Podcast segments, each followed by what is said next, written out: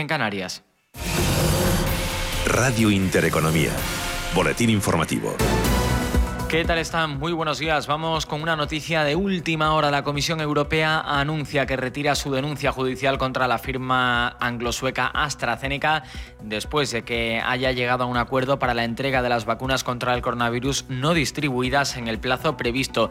Según el llamado acuerdo de conciliación, la multinacional farmacéutica va a entregar a la Unión Europea un total de 135 millones de dosis adicionales para finales de este año. Está previsto que de ese total 60 millones lleguen ya este mes. 75 millones lo harán a finales del cuarto trimestre. Además, van a enviar dosis adicionales hasta finales de marzo de 2022. Así lo ha anunciado a través de un comunicado el Ejecutivo Comunitario.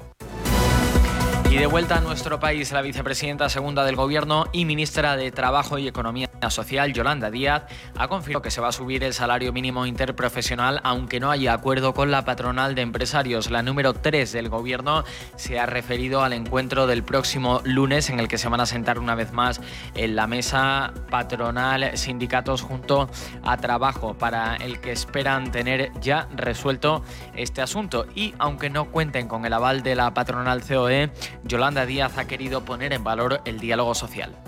Lo importante es el diálogo social. A mí que me gustaría que este acabe con acuerdo. Si no acaba con acuerdo o, existe un acuerdo eh, con una de las partes solo, bueno, pues bienvenido, pero insisto, lo, lo más importante es que exista diálogo social y ya no es que lo diga yo, es que los organismos internacionales están destacando a nuestro país como un país ejemplar en el desempeño del diálogo social. Por tanto, sí, confío en el diálogo social, confío en los agentes sociales, eh, exista o no acuerdo.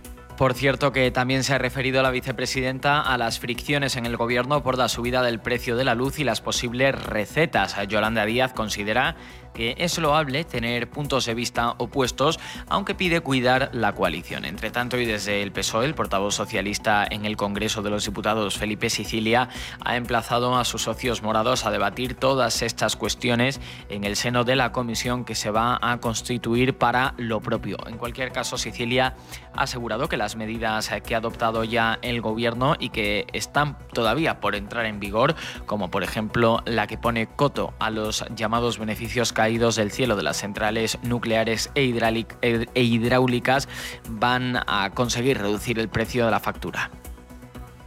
Hemos tomado medidas, algunas medidas tardan tiempo en surtir efecto.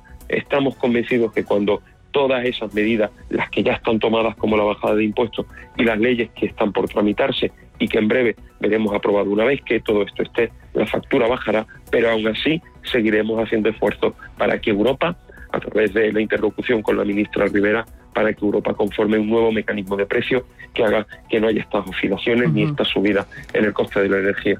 Más asuntos en el terreno macroeconómico. El PMI del sector servicios en España durante el mes de agosto se sitúa en los 60,1 puntos, aunque el ritmo de expansión señalado por este índice ha vuelto a ser sustancial, según refleja IHS Market. La actividad comercial ha aumentado ininterrumpidamente durante los últimos cinco meses, eso sí, aunque el dato ha sido peor de lo esperado por el consenso. De la misma manera ocurre en Alemania, Francia e Italia, países en los que el sector servicios también ha sufrido una ligera desaceleración con respecto a las expectativas, según los PMI. Entre tanto, y en la zona euro, el índice final compuesto de actividad total en agosto ha reflejado una disminución con respecto al mes de julio. Y nos fijamos ya en los mercados financieros que con este telón de fondo de datos macroeconómicos operan con terreno dispara en el, en el viejo continente. En negativo, el IBEX 35 que descuenta un 0,15% el selectivo español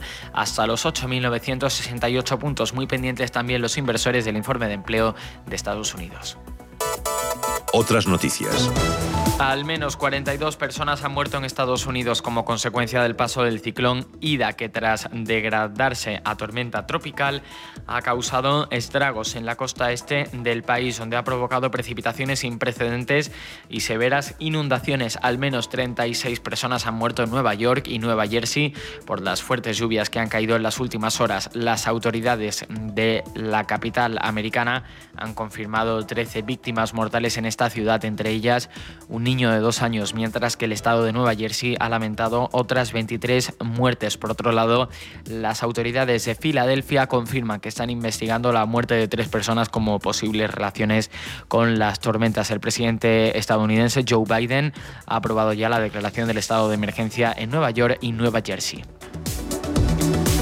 Pues hasta aquí el boletín informativo. Les dejamos ya con la recta final de Capital Intereconomía y Susana Criado. La información volverá puntual a esta sintonía en una hora.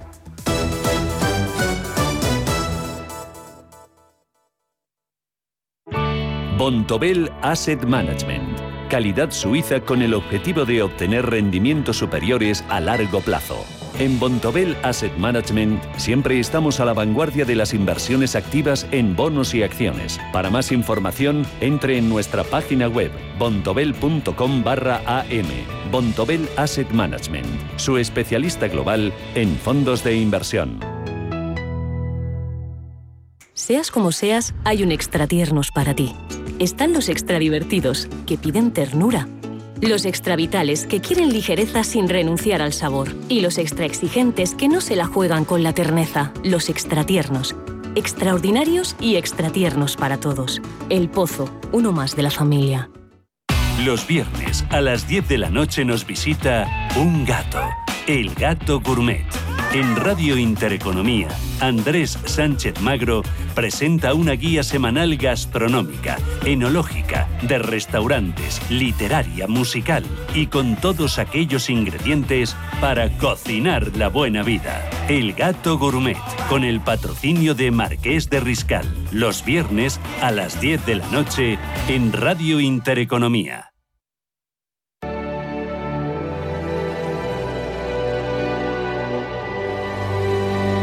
Tal día como hoy, 3 de septiembre, pero en el año 1783 se firma en París el Acuerdo de Paz Franco-Británico, conocido como la Paz de Versalles. Por el tratado, Gran Bretaña reconoció la independencia de sus antiguas colonias, se fijaron las fronteras del nuevo Estado y se acordaron puntos clave para el cese de las hostilidades. Tal como hoy, pero en 1940 nace en Montevideo Eduardo Galeano, periodista y escritor uruguayo. Se trató de una de las personalidades más destacadas de la literatura iberoamericana, que se definió a sí mismo como un periodista que estudia la globalización y sus efectos negativos. Sus obras son de gran acidez, lucidez y humor, como podemos ver en Patas Arriba o La Escuela del Mundo al Revés.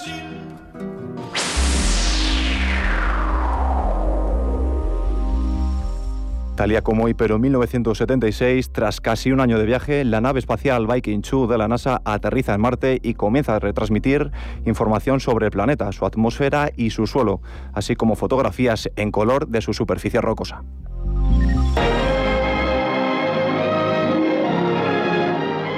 Y por último, tal día como hoy, pero en 1991, falleció en su casa de California Frank Capra. Comenzó en el mundo del cine en 1921 y en la década de los 30 se convirtió en uno de los imprescindibles de Hollywood. Ganó entonces tres Oscar a Mejor Director por Sucedió en una noche, El secreto de vivir y Vive como quieras. Cultivó con especial éxito el género cómico, en el que reflejó los valores estadounidenses de esperanza, fortaleza e individualismo. Compara, escucha. Capital Intereconomía.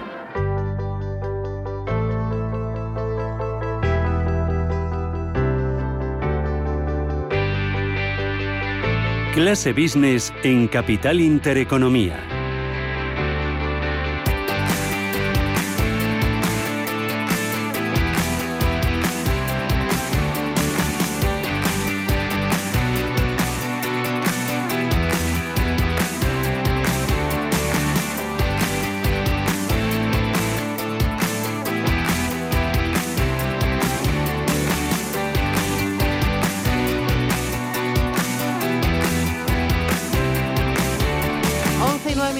mañana Radio Intereconomía arranca la última hora de Capital Intereconomía en este viernes. Eh, Rubén, ¿qué tal? ¿Cómo vas? Muy buenos días. Bueno, ¿qué que tal? te tengo al lado, por favor. Es que, eh, hay que decir a los oyentes que eh, Rubén normalmente teletrabaja en casa, pero bueno, es como mi binomio, que digo yo. ¿sí? Que siempre estás ahí, a mi lado, te tengo. pero es que esta vez te veo. Como los matrimonios que se entienden sin verse, normalmente para mal.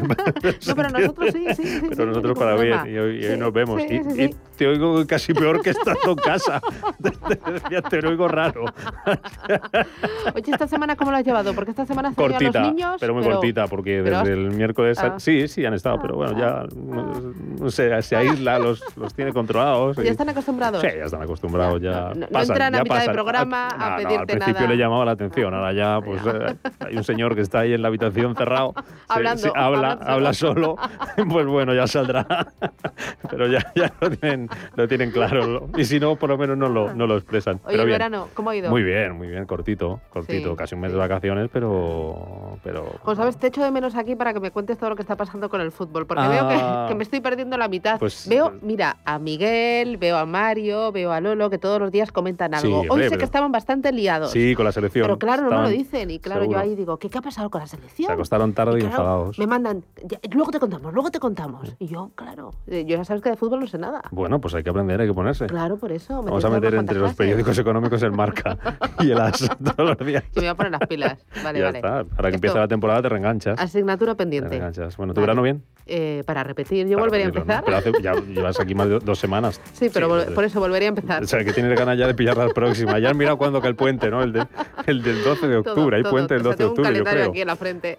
Sí, pero ese día tenemos puente ya, ¿no? Ah, sí. sí. Bueno, el día 12, algunos. es martes, parece que tú y yo poco, poco vamos a tener. No sé ni si es festivo tampoco. Si es festivo igual tenemos que trabajarlo, pero bueno, ya nos organizaremos. Eh, oye, cuéntame. Vamos a ¿Dónde me llevas? ¿Dónde pues, me llevas? ¿Dónde nos van a llevar? A ver, vamos a hacer un poco de balance, ¿no? Hoy es el primer día laborable, iba a decir. Sí, primer viernes después de la temporada fuerte de verano y vamos a abrir nuestro espacio de turismo haciendo balance. Maribel Rodríguez, vicepresidenta del Consejo Mundial de Viajes y Turismo. ¿Qué tal, Maribel? ¿Cómo estás? Muy buenos días. Muy bien, muy bien. Yo también con ganas de volver de vacaciones. Bienvenida, bienvenida.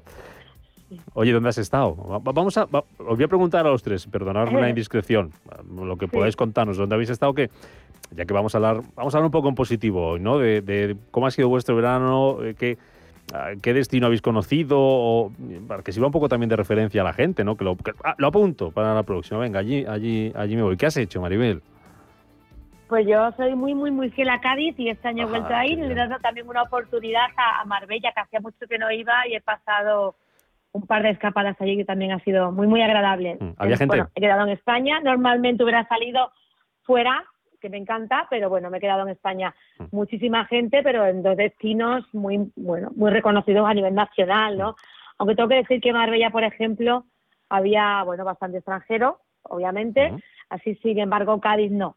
Cádiz era, pues como sabemos, más nacional, lo cual era un poco una pena porque precisamente el hotel al que yo suelo ir en los últimos años sí que veía cada vez más alemanes, eh, ingleses, franceses y este año otra vez para nada, no había ningún, ningún extranjero lo cual para mí es el síntoma de que desafortunadamente, aunque ha habido mucho viaje y bastante movimiento, pues obviamente todavía hay muchísimas restricciones que eso pues sigue siendo pues una, una piedra en el zapato para nuestro sector. Mm, el turismo nacional bien, hablábamos ayer, ayer, ayer no, el miércoles, con el secretario general de la Mesa del Turismo y nos decía, bueno, nos venía a contar eso que estás diciendo tú, que el turismo nacional se ha comportado muy bien este verano, pero que por muy bien que se haya comportado no ha servido para compensar la falta eh, de turistas internacionales. Eh, Domenech Biosca, presidente de Educatur, ¿qué tal? Muy buenos días, Biosca.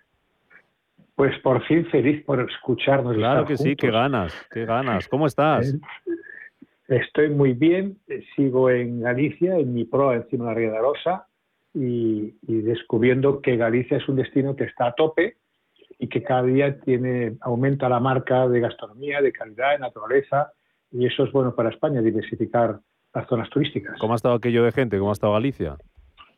A, tope, a tope, muchísima gente, todo españoles obviamente, y además con las perspectivas que cuando venga el AVE ya estamos preparando y explicando qué es lo que va a significar el AVE cuando llegue a Galicia, ¿no? Ah. Porque, porque hay gente de toda España, no hay extranjeros tampoco, pero todo abierto, todo a tope y bueno, es, es una satisfacción que estos destinos que, que, se conocían porque vino Santiago por otras cosas, ahora se convierten en turísticos y deseados. Mm, eh, ¿Cuándo llega la ave Galicia, Biosca? En principio que dicen que en un año, pero llevan tres años diciendo un año. Mm. Yo creo que sí que llegará en un año, año y medio máximo. Mm. presentar de, de, de, tres horas más o menos de Galicia a Madrid, pues es una, una posibilidad. Hay que explicarles que no solo irán gallegos a Madrid, sino que la gran aventura para hacerlo bien es que eh, de Madrid y de otros sitios de España vendrán a Galicia. Es una oportunidad para abrir las puertas. Estará un poquito Déjame decir una cosa, Rubén, aquí aprovechando la intervención de Biosca y el AVE, ya sabes que yo soy súper, bueno, estoy siempre pidiendo un tren de alta velocidad para Extremadura. El otro día en la hemeroteca que compartí algunos amigos en el 1987 hablaban de un tren rápido a Badajoz a ver si después de casi 40 años lo conseguimos. Ojalá, También, enhorabuena por lo de Galicia, por otro lado. Ojalá, y qué envidia, Sana, ¿no? Que, llegue a Galicia a ver si llega también a, Enhorísima, buena. Hoy que me toque, me queda saludar a Fernando Tomás, eh, nuestro experto en turismo y director de comunicación de viajes, el Corte Inglés. Fernando, buenos días. ¿Qué tal, queridos? ¿Cómo, estás? Qué alegría también escucharte. ¿Todo bien? La verdad que para mí también, todo bien. La verdad que todo fenomenal ¿eh? después de este verano. ¿Dónde has parado? Eh, yo no he tenido tantas vacaciones ¿eh? como el resto. Pero vamos a ver, si estás de pues jubileo. Lo que pasa es que no sabes distinguir lo que es vacaciones y lo que no.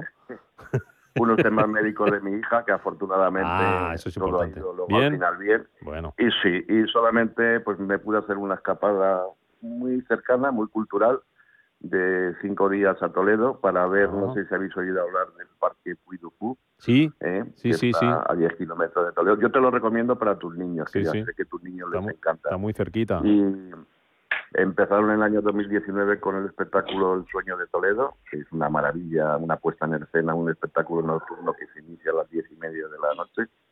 Y ya habían abierto como cuatro o cinco zonas tematizadas que es decir, que no es un parque de atracciones, ¿eh? o sea, no hay atracciones, son las, son zonas temáticas basadas en la historia de España, pero están hechas con tan sumo gusto y tanta tecnología que es digno de ver tanto para niños como para adultos. Me han hablado muy bien. Una manera de la gente, que lo conoce me han hablado muy, muy bien. Bueno, más o menos hemos hecho ya balance ¿no? de cómo ha ido el verano. Coincidimos en que ha sido un verano medio gas, con esa falta de, de turismo eh, internacional. Eh, ¿Qué esperáis, eh, Maribel, de, del mes de septiembre? Mm, hay países que han levantado las restricciones, Alemania, por ejemplo, en las últimas fechas, pero, pero no sé si llega un poco tarde ya. Es una época importante, un mes importante también para el sector, el mes de septiembre, ¿no, Maribel? Bueno, tenemos que tener en cuenta varios, varios temas. En los países nórdicos y Centro Europa, pues no tienen vacaciones como nosotros, sino que cada cinco o seis semanas tienen unos días libres y algunos puentes y algunos de ellos han cambiado hábitos. A mí lo que me preocupa realmente es lo que hemos estado escuchando los últimos, los últimos días sobre las restricciones que de nuevo Estados Unidos eh, y Europa se están mm. imponiendo entre ellos. Eso no es una buena noticia y además pone en cuestión un poco la, la labor de la Unión Europea, porque somos una, una región con múltiples regiones y múltiples regiones dentro de las regiones, sí que ha estado bien esta labor que hemos realizado de trabajar conjuntamente.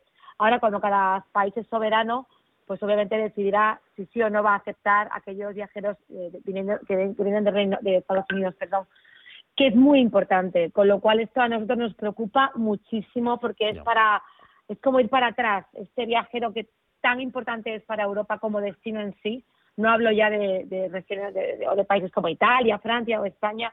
Es un, es un mercado muy, muy importante que no podemos perder y hay que trabajar lo más unidos posible para garantizar que, bueno, si ellos nos ponen restricciones, está bien, bueno, una pena, no nos gusta, pero que aceptemos a los norteamericanos vacunados, ¿no? Y que utilicemos ese, ese sello que ya, bueno, este, este pasaporte que tenemos todos. Eh, Fernando, ¿cuándo me vas a poder llevar a Nueva York?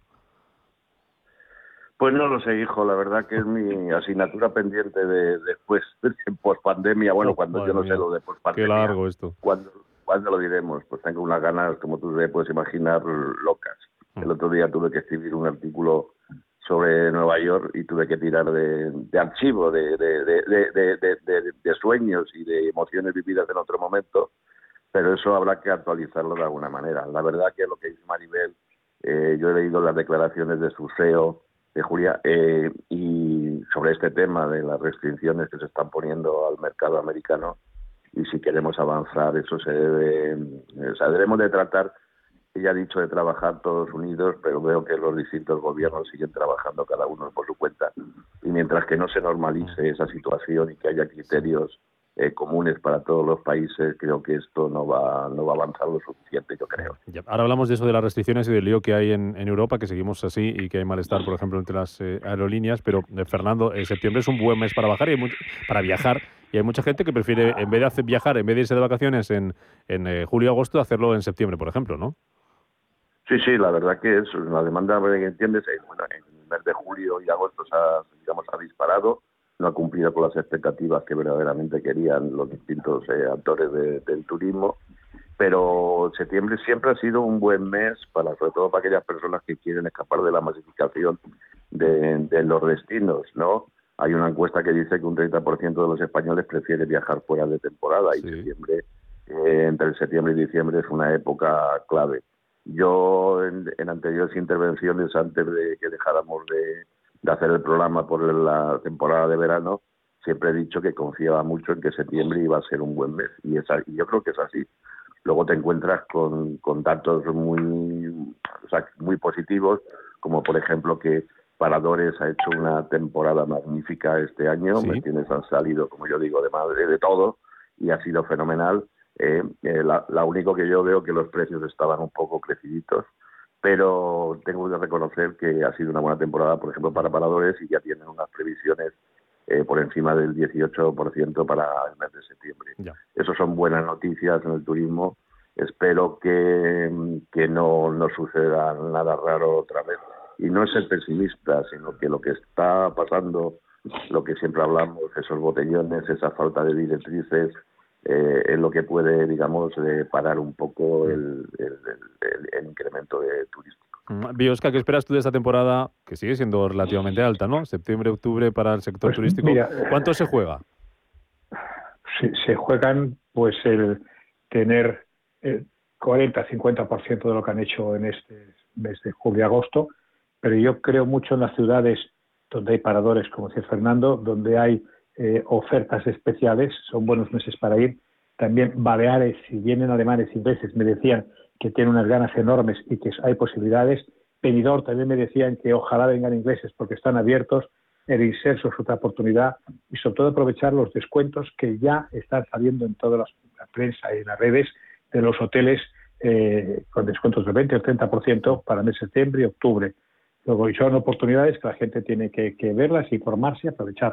Que porque están abiertos. El inserso es otra oportunidad y sobre todo aprovechar los descuentos que ya están saliendo en toda la prensa y en las redes de los hoteles con descuentos del 20 o 30% para mes de septiembre y octubre. Luego, y son oportunidades que la gente tiene que, que verlas, informarse y aprovecharlas porque encontrarán menos follón. Ya. Eh, os voy a hacer ahora una preguntita para cada uno, para que nos eh, contéis un tema eh, específico para, para, vosotros. Pero antes, el malestar este que hay en la, en la IATA, eh, Maribel, lo hablabas ahora de las restricciones y que cada país va un poco a la suya. hay malestar porque pide que los países unifiquen los procedimientos para poder entrar en sus territorios. Eso hace muy difícil lo que tú nos comentabas antes. Este año me he quedado aquí en España porque viajar fuera es casi un acto de valentía, ¿no?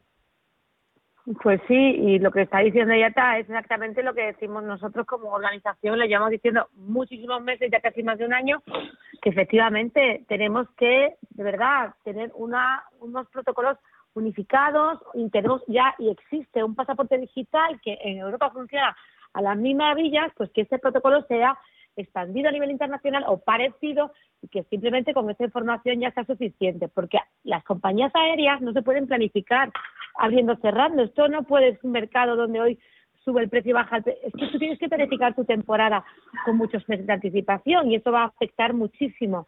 Con lo cual, lo que dice ahora estamos totalmente alineados y de acuerdo. En el caso de las relaciones entre Estados Unidos y Reino Unido, son muy importantes porque al final son hubs de distribución que luego pues afecta al resto del mundo, ¿no? Yo misma estoy intentando, tiene que haber estado en, en, Nueva York, y lo siento por ti Fernando, espero que también puedas ir tú, yo, yo estoy intentando, pero el 30 de agosto y no he podido, lleva un proceso ya de casi un mes con un abogado demostrando por qué nuestra organización debe tener y puede, tiene que viajar para ayudar al sector a recuperarse. Y tengo una esperanza que para la semana de la, de la, de la Climate Week, que es la semana donde bueno la apertura de las Naciones Unidas y la semana dedicada al cambio climático, donde el turismo tiene y debe ocupar un rol muy importante, podamos estar allí. Pero ya te digo, con abogados, con lo cual imagínate un pasajero, una persona de a pie que no tiene más que ir a viaje, que es imposible. No se puede entrar. No se puede entrar. Si, te sirve como consejo, espérate uno, esperaros unos días para ir a Nueva York a que lo sequen un poco. Eh, sí, Rubén, una, una preguntita para Maribel. Mira, quiero decir, bueno, tú como Maribel, tú como representante del Consejo Mundial del Turismo, ¿por qué crees que no se ponen de acuerdo los, los distintos gobiernos, los distintos países en cuanto a una normativa eh, que, garantice que, haya una normal, normalidad? ¿Y por qué no se crees que, desde tu experiencia, que no se ponen de acuerdo? Bueno, no se ponen de acuerdo primero porque no hay un liderazgo claro de algún país que diga vamos a hacer esto y voy a asumir y voy a llevar la rienda del asunto, pero sobre todo porque el, porque el turismo, como ya sabemos, nunca ha estado para mucho más, pero en el centro del debate y de, todo, y, considerado como lo que es uno de los motores de la economía, pero sobre todo porque, bueno, pues porque no hay una coordinación ni siquiera a nivel nacional como la va a haber a nivel internacional. Es que son muchas cosas. Y luego la parte política de me interesa que mis ciudadanos se queden en Reino Unido y gasten en Blackpool. Ya lo hablábamos antes de las vacaciones. Mm. Y me interesa aguantar lo más posible. En el Reino Unido, por ejemplo, en 30 días se les acaban sus ERTES. ¿Qué va a pasar cuando los ERTES... O sea, y es un mercado muy importante para España. Con lo cual, bueno, pues esa descoordinación que esperemos que eh, retomemos y, podamos ganar fuerza desde el sector privado transversal como somos nosotros, de organizaciones como IATA, seguir empujando en la dirección. Mm. Me consta que Europa está interesada, pero los países miembros, algunos tienen sus, políticas, ¿no? Que, les lleva a llegar hasta ahí. Venga, antes de irnos, 30 segundos para cada uno. Biosca, eh, que ya hablaba Fernando de Paradores, que ha tenido el mejor verano en 15 años, te pregunto por el IMSERSO, que confirmaba esta semana el gobierno que va a comenzar en octubre y que además no va a pedir ni estar, no va a exigir ni estar vacunado ni PCR para poder viajar. ¿Qué te parece eso y cuánto de éxito le auguras al IMSERSO este año? depende de los precios que cobren los hoteles. Lo que sí yo lo que quiero decir es el ERTE. Ojo con, si no siguen los ERTES, ojo con la temporalidad. Las contrataciones que se exhiben tanto tienen una altísima temporalidad. Y eso significa que Semana Santa hay que salvarla, Carnaval hay que salvarla, la, la Feria de Abril, las fiestas y los congresos. Esa es la oportunidad que tenemos ahora. Mm. Fernando, Ryanair dice que las agencias de viajes online que venden sus vuelos están incumpliendo términos y condiciones legales de la empresa, ya que no tienen ningún acuerdo comercial, y las agencias de viajes se querellan contra Ryanair por atentar contra su honor. ¿Qué está pasando aquí? ¿A qué viene esta guerra? Bueno, esa es un poco la postura de la, de la, de la compañía aérea en cuanto a, la actuación en cuanto a las agencias de viajes. Eh, dicen que están actuando contra el honor de las agencias de viajes desde la, desde la asociación del ACABE, que es la Asociación Catalana de Agencias de Viajes, han presentado una demanda contra la compañía aérea por eso mismo, que dice que están atentando con, con manifestaciones sobre eh, el comportamiento ilícito de las agencias de, de, de viajes. Llanera acusa a estos de actos ilícitos en relación con la, con la venta de sus billetes. El 8 de julio hubo un acto de conciliación y la CIA rechaza la solución planteada por ACABE, que acordada como que, la, que pedían la rectificación pública de, sobre la información falsa difundida y, sobre la acusación de que eh, las agencias de viajes no estaban reembolsando a los clientes los abonos eh, que, que le había hecho la compañía aérea. Eso está ahí un poco en el limbo, porque ahora mismo tendrá que haber resoluciones judiciales en torno a ello, pero bueno, esto no solamente ha pasado con Ryanair, sino también con algunas compañías aéreas que eran objeto de crítica, por tanto, por falta bueno, de los consumidores, de los viajeros en definitiva, y también de las agencias. En, todo lo importante es que todos procedan de una manera legal y todo se pondría totalmente de acuerdo. Maribel, termino contigo. El DNI va a dejar, ojo, el DNI va a dejar de eh, ser válido para viajar a Reino Unido a partir de octubre. ¿A cuántos españoles que no sepan esto les van a dar la vuelta en el aeropuerto? Yo creo que muchos españoles tienen ya pasaporte y aquellos que no lo tengan tienen que darse prisa a hacérselo.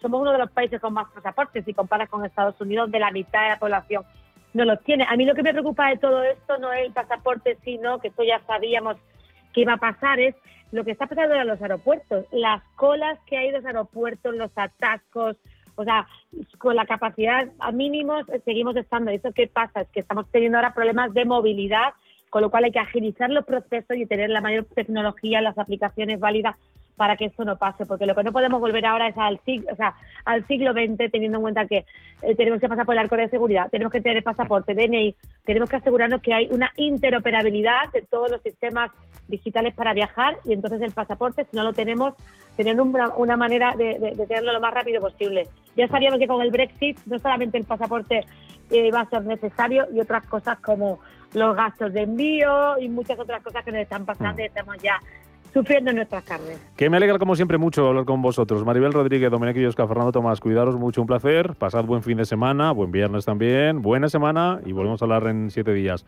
Cuidaros, adiós. Hasta luego. Un abrazo fuerte.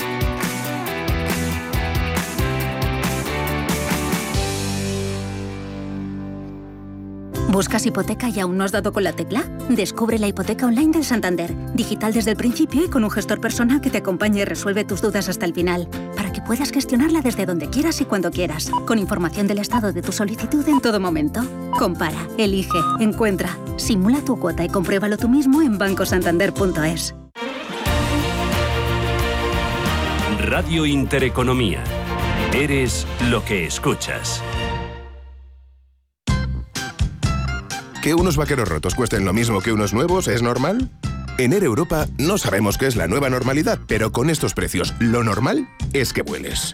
Europa desde 25 euros. Estados Unidos desde 99 euros. Precios por trayecto. Consulta condiciones en aereuropa.com. Air Europa. Tú decides. La información tiene muchos puntos de vista, pero el tuyo lo tenemos los viernes por la noche en Informe Chorbinson, con Javier Chorbinson en Radio Intereconomía.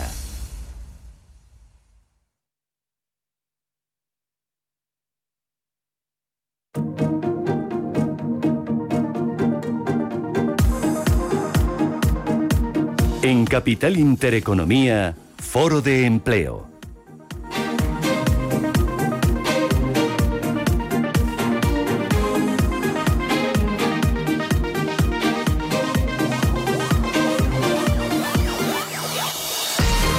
tomando las buenas costumbres, los viernes hablamos también aquí de empleo en Capital Intereconomía, en Radio Intereconomía, nuestro foro de empleo que empieza esta semana pendientes de un tema importante. El lunes tendremos resolución sobre el salario mínimo, esa reunión de nuevo entre gobierno y agentes sociales para ver si se sube y en qué cuantía el salario mínimo interprofesional y a partir de cuándo, desde cuándo va a afectar. Tenemos también datos de paro de ayer y tenemos la vuelta a la oficina eh, a partir de este mes de septiembre en muchas empresas, otras todavía no. Lo vamos a analizar desde el punto de vista de los directores de recursos humanos. Todo eso y más, con la ayuda de Hermógenes del Real, profesor de la Universidad Autónoma de Madrid. ¿Qué tal, Hermógenes? Muy buenos días, bienvenido. Hola, buenos días, ¿qué tal? Muy bien, ¿y vos? ¿Qué tal? Bien. ¿Cómo ha ido el mes de agosto? Bien, corto, me parece corto, pero bueno, ¿qué se debe hacer? Pues los meses de vacaciones siempre me parecen cortos. Sí, tenía que tener algún día más, Pero bueno, menos mal que no caen las vacaciones en febrero que serían más cortas todavía. Bueno, todo bien entonces, ¿no?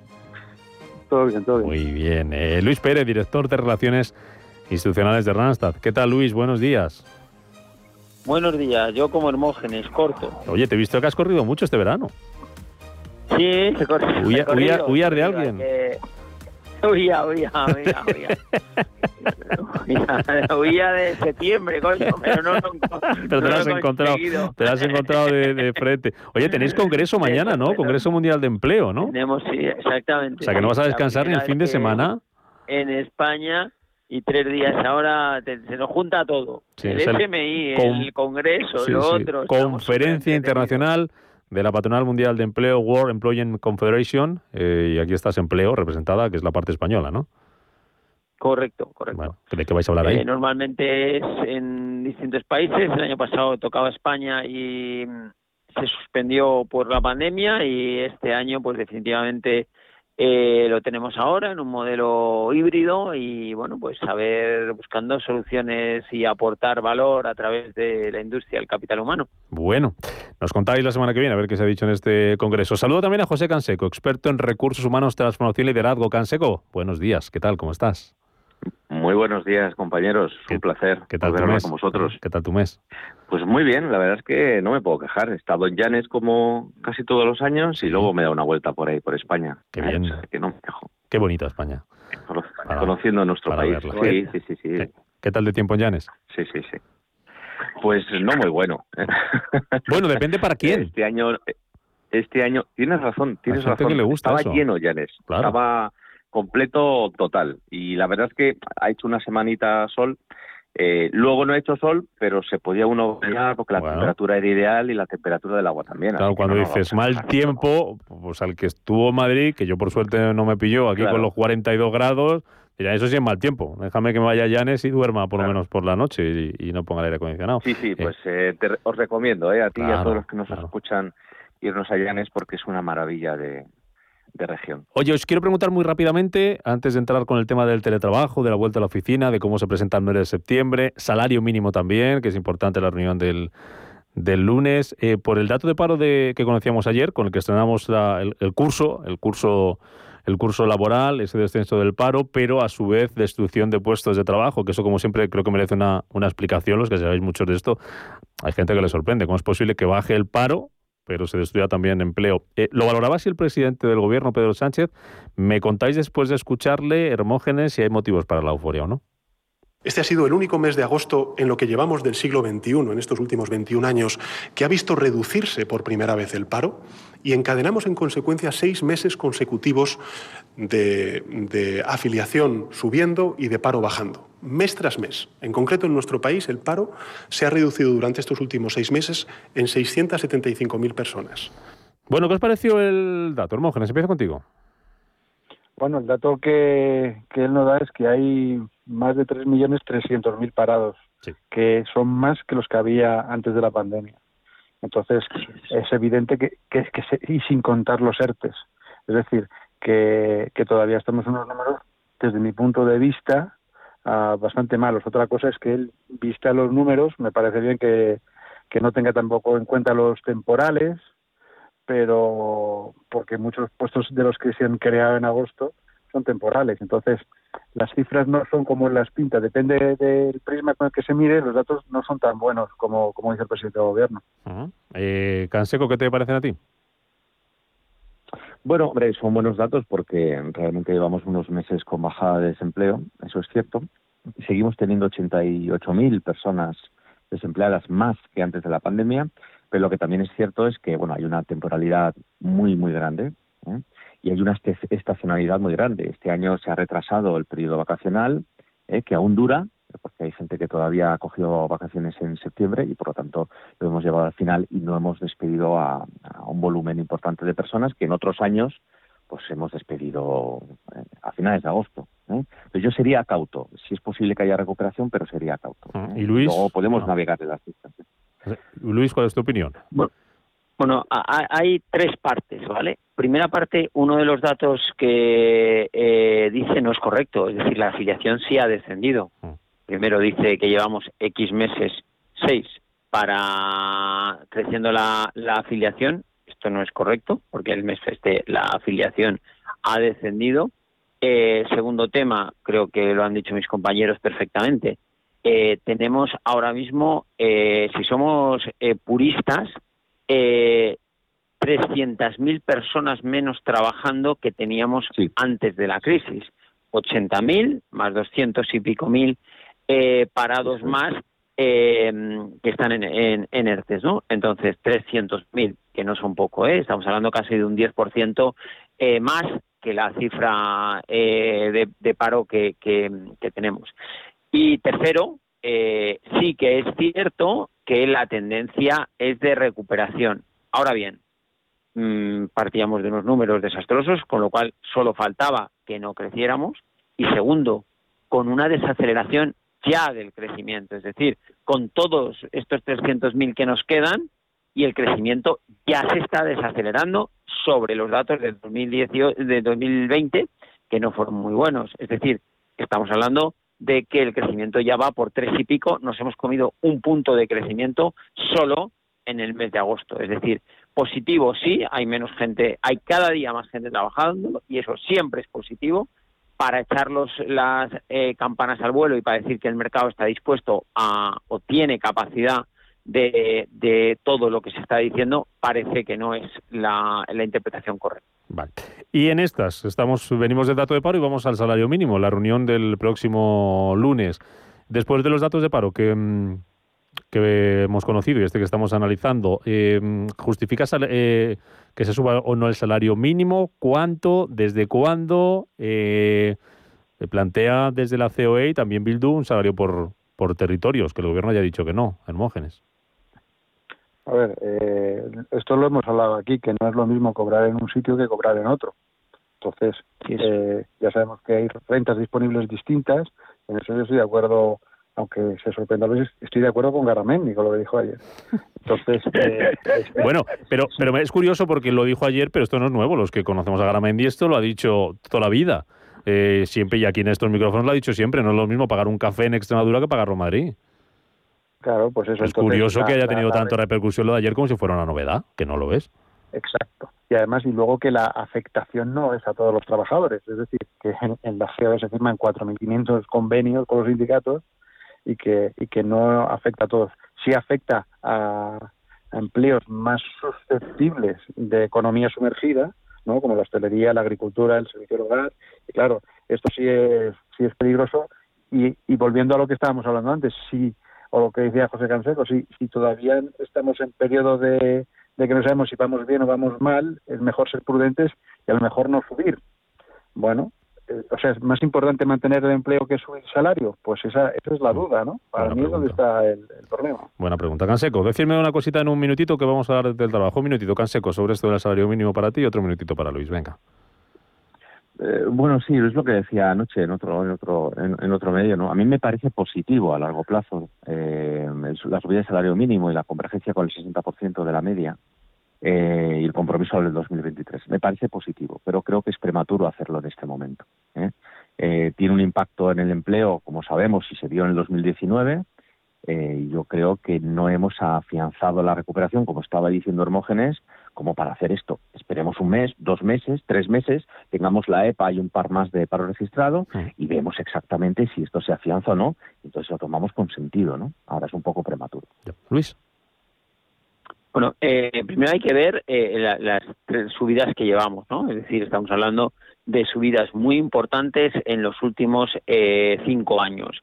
que esto no nos olvidemos, si no va acompañado de un incremento de la productividad, significa que nuestros, nuestros productos y nuestros servicios son cada vez menos competitivos. Segundo aspecto, el precio de la energía que, bien en este caso, está afectando a los costes empresariales, volviendo a producir una menor competitividad de nuestros productos. En un momento donde la recuperación todavía, ni mucho menos con lo que decíamos antes de los datos de empleo, está afianzado, yo creo que es evidente que a todos nos gustaría tener el 6% de la, de la media de los salarios y, que mejoráramos y llegáramos a esta convergencia europea, pero eh, si esto no va acompañado de incremento de productividad similar al incremento de los costes, no nos equivoquemos, significa menos, menos venta, menos Producto Interior Bruto y al final menos riqueza, con lo cual eh, un santo para desvestir otro. Yo creo que Hermógenes hacía un análisis totalmente pragmático. O creación de empleo o subida del salario de los que tienen empleo. Esto es el que la cuestión. Bueno. Interesante debate. Vamos a ver qué pasa en la reunión del, eh, del eh, lunes. Os cambio de tema. He vuelta al cole, vuelta al trabajo, mes de septiembre, y mucha gente ha vuelto después de muchos meses, año y medio, a su oficina, después de estar teletrabajando durante todo este periodo de tiempo. Otros no. Y hay algunas empresas en Estados Unidos, por ejemplo, que han retrasado esa vuelta al trabajo. Quiero que analicemos esto hoy desde el punto de vista de los directores de recursos humanos, de cómo lo están afrontando. Lo vamos a hacer con la ayuda de Jorge Calviño, que es vicepresidente de la Asociación Española de Directores de Recursos Humanos y director global de Recursos Humanos, Organización, Servicios e Inmuebles de All Funds Bank. Jorge, ¿qué tal? Bienvenido, muy buenos días. Hola, buenos días, ¿qué tal? Espero que me podáis oír bien porque estoy un poco eh, con mala cobertura. Bueno, de momento bien, de momento vamos a confiar que, que aguante, así que vamos a intentarlo hacerlo rapidito, cortita y, al pie. Eh, Jorge, de forma general, por lo que vemos vosotros en la asociación, eh, las empresas, ¿cómo están afrontando esta vuelta, esta vuelta al, al curso? Eh, ¿De forma presencial? ¿Va a seguir teniendo peso el teletrabajo? ¿Qué, estáis viendo? ¿Qué están haciendo? Bueno, yo creo que depende, de que depende en gran medida pues de, del sector, ¿no? Esa vaya la empresa, del tipo de, profesión, eh, incluso el nivel educativo. Creo que sí que hay una tendencia a vuelta vuelta al modelo eh, más presencial, ¿no? O este modelo híbrido de bueno de transicionar, de estar eh, se nos va un poquito, se nos va un poquito la cobertura, Jorge. Te van a intentar llamar mis compañeros ahora en, nada, en dos minutitos, eh, para ver si, si, estamos en un sitio un poquito que haya, que haya mejor, eh, mejor eh, sonido y rematamos esa pregunta y, vemos un poquito cómo ha cambiado un poco la relación de, entre empresa-trabajador con el teletrabajo. Os voy preguntando mientras recuperamos al vicepresidente de la Asociación Española de Directores de, Recursos Humanos a, a vosotros. Canseco, em, ¿qué, ¿qué está pasando? ¿Qué creéis que va a ser, que está siendo lo mayoritario durante el mes de septiembre? Bueno, pues hay, una heterogeneidad de medidas. ¿eh? ¿eh? Hay gente que está trabajando desde ya, desde el día 1, el modelo 2 más 3, es decir, dos días presenciales, eh, tres eh, en remoto, al, contrario, tres en presenciales, dos en remoto, y hay gente que desde el día Sí, y, hay gente que desde el día uno, de además medios de comunicación que vosotros conocéis, pues está toda la plantilla trabajando presencialmente. Yo sería un poco cauto, también depende un poco de si eh, de la edad media de la plantilla, por supuesto. ¿eh? Quizás los más jóvenes eh, deberían seguir trabajando en remoto, aunque estén vacunados y demás. Em, y también depende de la movilidad, es decir, si es una compañía que se mueve mucho, viaja mucho y tiene que interactuar mucho con clientes, con proveedores o salir mucho a terreno, quizás yo sería un poco yo sería un poco más prudente. ¿eh? De todas formas, lo que pase ahora en septiembre-octubre, si no hay ninguna novedad sanitaria, yo creo que esto se va a ir normalizando en gran parte del mercado. Tengo ya a Jorge Calviño, creo que ahora con mejor sonido. Jorge, hola de nuevo. Hola, ¿qué tal? Oye, disculpa que esto de los efectos de el remoto, ¿no? Que no siempre la tecnología acompaña. acompaña no siempre es fácil eh, teletrabajar tampoco. No siempre es fácil. ¿Qué, nos decía? Resúmenos la, primera respuesta, Jorge, de lo que están haciendo las empresas o por qué modelo van a optar. Básicamente yo creo que se está eh, bueno se está incentivando la vuelta al modelo esencial pero siempre con un componente eh, de teletrabajo, de mayor flexibilidad y desde luego yo creo que estamos justo ahora en un momento de, transición, ¿no? Al 100% teletrabajando pues están volviendo eh, de manera relativa. Eh, no va a ser tampoco, Jorge. A ver. Mm, te vimos un poco, un poco mal, Jorge, así que a ver si, si, si lo recuperamos. Si no hablamos en otra ocasión, lo intentamos, por ejemplo, para, para la semana que viene si tenemos mejor sonido y hacemos un poquito ya con un poco de perspectiva una semana atrás eh, esa entrevista con un poquito más de, de, calidad, que nos interesa mucho saber lo que nos cuentan desde la Asociación Española de Directores de Recursos Humanos. Así que le citamos, si os parece, compañeros, a Jorge para, para el viernes que para el viernes que viene y hablamos con, con él. Eh, Hermógenes, tu punto de vista. Cuéntame, cuéntanos. A ver, yo, yo eh, bueno, eh, prácticamente es lo que lo que se estaba diciendo es que eh, hay mucha casuística, también depende del puesto de trabajo, eh, pero lo más importante es que lo que se estaba diciendo antes es que el sistema es cada vez más flexible. Yo hice un estudio hace bastantes años y había una investigación bastante seria sobre que a medida que hay más talento dentro de la organización, exige más y exige más flexibilidad, ¿no? y sin embargo lo que está demostrando la pandemia es que también echas de menos el venir a la oficina. Eso está pasando en, muchos sitios, ¿no? Entonces, eh, son cuestiones a tener en cuenta sobre lo que ya hemos estado hablando durante todos estos meses y demás. Ahora, lo que sí, lo que sí está claro es que hay una mayor flexibilidad y que, y que el teletrabajo viene para quedarse. No sé en qué, en qué grado, y lo que sí me han dicho, por ejemplo, con respecto a la factura de la electricidad, que un porcentaje lo va a pagar la compañía. Esto lo he consultado con algún director de recursos humanos que ya están anticipando este tipo de cosas. Ah. Mm. Eh, Luis. Bueno, yo, creo que mm, eh, la, ley, que no nos olvidemos, es decir, estamos hablando del tema desde una perspectiva más, eh, decir, liberal, eh, pero la realidad no es esa, es decir, estamos hablando de que hay un, tema que está marcando mucho, que es que la ley no permite más de un 30% de teletrabajo sin eh, empezar a hacer fuertes, fuertes inversiones, ¿no? Yo creo que se está produciendo dos cosas. Los trabajadores están encantados con la situación del teletrabajo, ¿vale? Es verdad que, como han señalado mis compañeros, eh, hay una parte de, oye, algún día volver a la oficina, esto es verdad, un modelo híbrido, pero con un alto peso de, eh, teletrabajo, pero la legislación eh, no permite pues irte más allá de dos días sin hacer eh, fuertes desembolsos que en algunos casos no están justificados y que en otros muchos el trabajador eh, no los pone encima de las mesas. Pero sí que es verdad que con la ley pues bueno hay que negociar con la con, la el comité de empresa, hay que negociar con los representantes de los trabajadores y hay que ver en qué medida lo equilibras. Y esto está frenando irnos a unos modelos quizá donde hubiera más presencia del teletrabajo.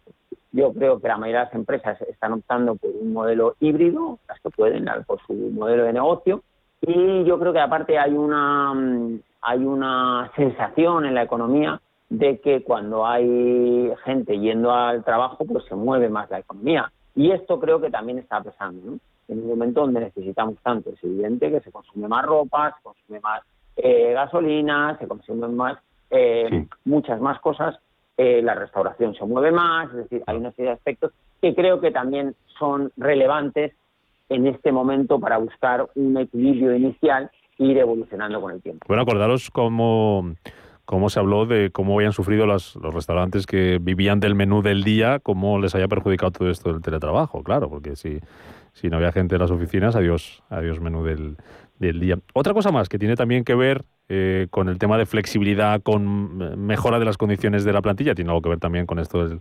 teletrabajo, la flexibilidad de los modelos híbridos, y esto llega a Estados Unidos, que es donde suelen llegar estas cosas interesantes desde el punto de vista de los recursos humanos, y es una gran empresa como Nike que les va a dar, les ha dado a sus empleados de su sede en Oregón una semana de vacaciones, una semana de salud mental para recuperarse del estrés que les ha generado la pandemia antes de que vuelvan al trabajo con las pilas bien cargadas en septiembre.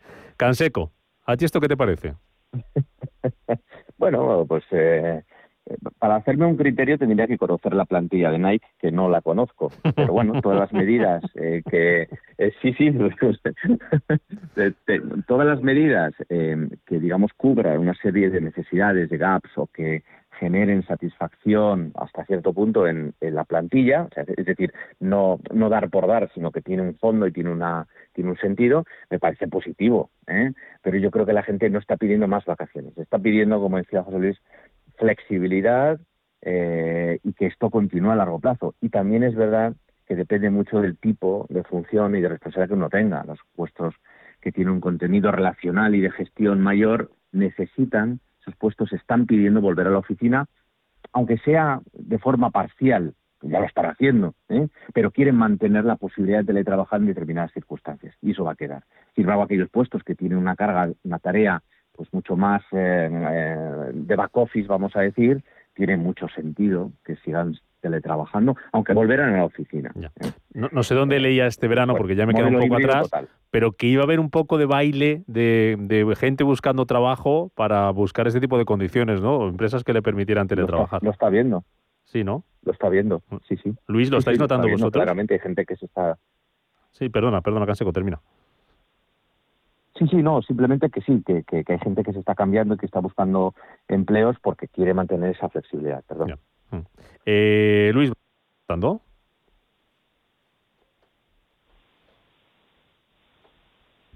Luis, ay, que se nos ha ido Luis. Pues Hermógenes, cuéntame tú. Esto de Nike, ¿qué te parece? Bueno, a mí, o sea, lo de, Nike es lo... Ah. Habla tú, habla tú. Eh, no, es, que, interesante lo tuyo. Vale, vale, no, perdonad. Eh, os decía que, eh, como sabéis, uno de los informes de atractivo laboral más importantes que hay es el que lanza Randstad y desde hace mucho tiempo eh, lleva marcando que uno de los aspectos clave que los eh, trabajadores buscan es herramientas de flexibilidad y conciliación.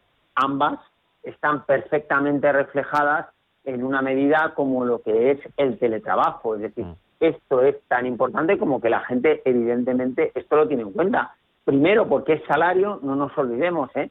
Por esto es por lo que decía que no tiene mucho sentido eh, meter tanta presión en la empresa, porque para el trabajador es salario desde el punto de vista que no tiene que desplazarse, se ahorra la gasolina, se ahorra tiempo, es más disponibilidad de tiempo que al final esto también es renunciar pues a una chica que venga o a lo que sea. O sea que estamos poniendo el foco un poco a lo mejor donde no es con el tema del salario mínimo.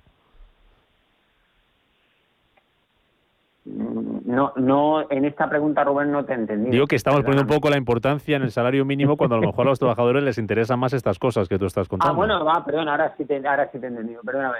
Eh, eh, sí, sí, yo creo que el trabajador está viendo muchos aspectos. Sí, antes no hablábamos un poco, yo no, no del tema de Antonio eh, Garamendi y que contaba Hermógenes, de la diferencia de unos lugares a otros, pues imaginaros si además le metemos esta variable. Es decir, que tú trabajas en una zona donde los costes son muy bajos y además te quitas los desplazamientos, esto al final es dinero directo para el trabajador mm. y muchas veces para él es esto más importante que 6 euros más. Mm. Igual pagas la mitad de alquiler en, no sé, Ciudad Real que en Madrid o Barcelona. Bueno, imagínate, Totana versus La Rosa. Totana, ay, Totana. Hermógenes, remata tú, venga, termina. Bueno, yo, yo, yo creo que cuando lo, que había dicho José Canseco al principio, y es que, eh, claro, no es lo mismo estar en back office, donde a lo mejor la conciliación es mucho más fácil y donde te pueden a lo mejor dar una semana. A mí la pregunta que me surge es si ya reconoce Nike que pueden tener problemas de salud mental y de combatir el estrés, eh, a lo mejor con más trabajadores es más fácil, ¿no? Si lo podrían aplicar en las, en las fábricas de China. Entonces, y que nunca hacen referencia luego a la parte económica, es decir, si he incrementado las ventas y el valor de las acciones, que se lo den en dinero porque a lo mejor yo no quiero la semana de vacaciones. Ah, bueno, no sé si es decir. Yo lo voy a negociar con Susana ahora, una semana de vacaciones por salud mental. Pero eso no depende de mí, yo ya sabes. ¿Cómo la das? No depende. Yo... yo siempre prefiero dinero. Aunque tú, yo, tú, siempre dinero. Ay, Luis, eres un crack, ¿eh? O sea, te hago la ola. Eres un crack, eres un crack. Si es que, Madre mía. Eh, aquí cada uno, nada ha cambiado. Nada, aquí cada uno. Chicos, que mil gracias, que cuidaros mucho y que disfrutéis. Buen fin de semana. Descansar, sin paraguas. Un abrazo. Adiós, chao, chao. Un abrazo. Bueno, chapuzón en la piscina este fin de semana, que sí que vamos a poder. Pues, pues está la fresquita, Claro. ¿eh? Que venimos Qué de bueno, unos días, venimos arrastrando unos días. Tú eres valiente, tú eres valiente. Eh, pero un poco friolerillo, un poco friolerillo. Por haber nacido donde nací, un poco friolerillo. Cuídate. Adiós, gracias. hasta el lunes. Y nos vamos. Y lo hacemos con este abanico de opciones para que disfruten del fin de semana. Durante toda mi vida, los diez anillos han dado poder a nuestra familia. Hoy viernes llega la nueva película del universo Marvel, Shang-Chi. Después de toda la saga del infinito y las tres primeras fases, la llamada fase 4 necesita nuevos héroes y dar paso a ilustres personajes del mundo del cómic que hagan ahora lo propio en la gran pantalla o en la televisión. Shang-Chi demuestra que hay vida más allá de los Vengadores.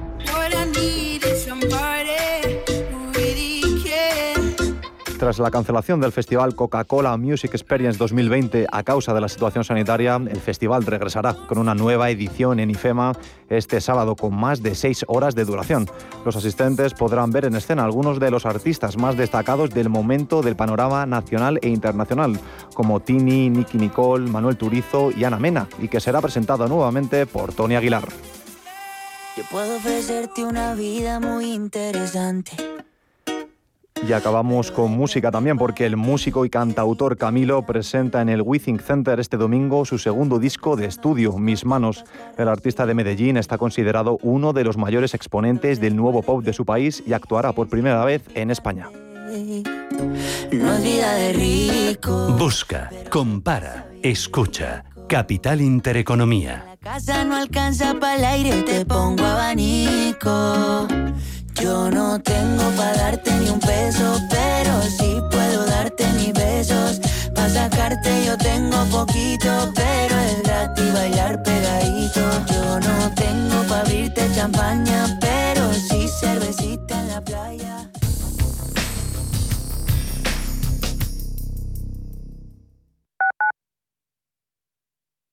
Entre tú y yo está el buen humor, la motivación y los mejores invitados. Y aún así, queda espacio para la salud. Paula Pérez Salazar y su ejército pacífico de colaboradores están listos para alegrarte el fin de semana. Recuerda que tu cita con ellos es ahora el sábado a las 8 de la mañana. Entre tú y yo, con Paula Pérez Salazar.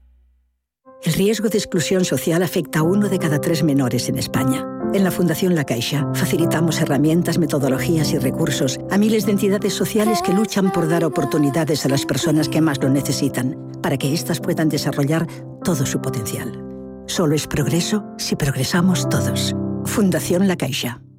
Musiconomía, un programa musical con otra perspectiva. Los domingos a las 8 de la tarde en Radio Intereconomía, Álvaro Martín Cicero invita a músicos para que nos hablen de lo suyo y a la vez de tendencias, cómo se enfrentan a la industria musical, crowdfunding y naturalmente escucharemos sus creaciones. Musiconomía, un programa de música distinto. Los domingos a las 8 de la tarde en Radio Intereconomía.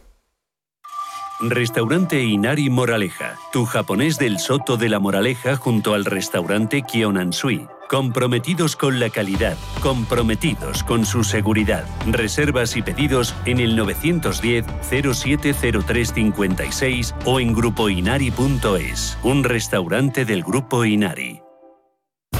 Los domingos a las 10 de la noche tienes una cita con el Club de los Negocios Raros.